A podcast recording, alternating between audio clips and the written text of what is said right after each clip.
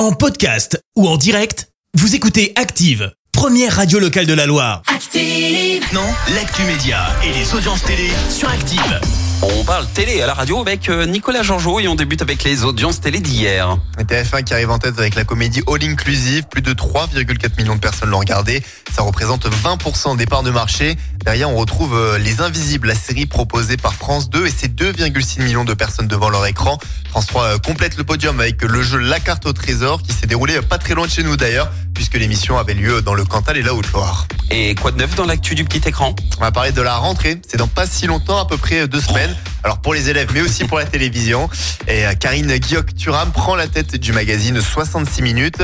Et sa toute première émission vient d'être programmée. C'est pour le 3 septembre. Elle prend la place de Xavier Demoulin qui conserve le 1945. L'ancienne présentatrice du 1345 va incarner la nouvelle formule de l'émission. Nouveau générique ou alors euh, des plateaux qui sont désormais tournés en extérieur sous forme de reportage par exemple. Karine Guillaume-Turam aura aussi un rôle de rédactrice en chef sur l'émission. Un petit retour pour elle après 8 mois sans apparaître à la télévision.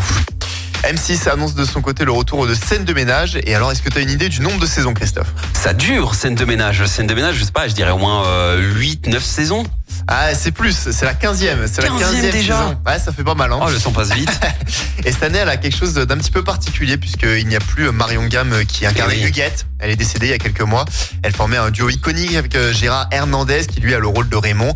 Pour autant, si le duo ne peut plus exister, un autre va se former. Le comédien va être associé à Patrick Préjean qui sera son nouveau voisin et vieux pote dans la vie. C'est à partir euh, du 28 août que vous pourrez regarder à nouveau ces scénettes de couple sur M6 à partir de 20h30. Et il y aura d'ailleurs un invité spécial, Sébastien Chamal avec euh, la Coupe du Monde de rugby qui a lieu en France à partir du 8 septembre. Ah, ça risque d'être drôle ça. Et sinon, on regarde quoi ce soir à la télé? Eh ben ce soir pour regarder euh, l'émission euh, Ma mère, ton père, l'amour et moi Oui. sur TF1. On en avait parlé la semaine dernière.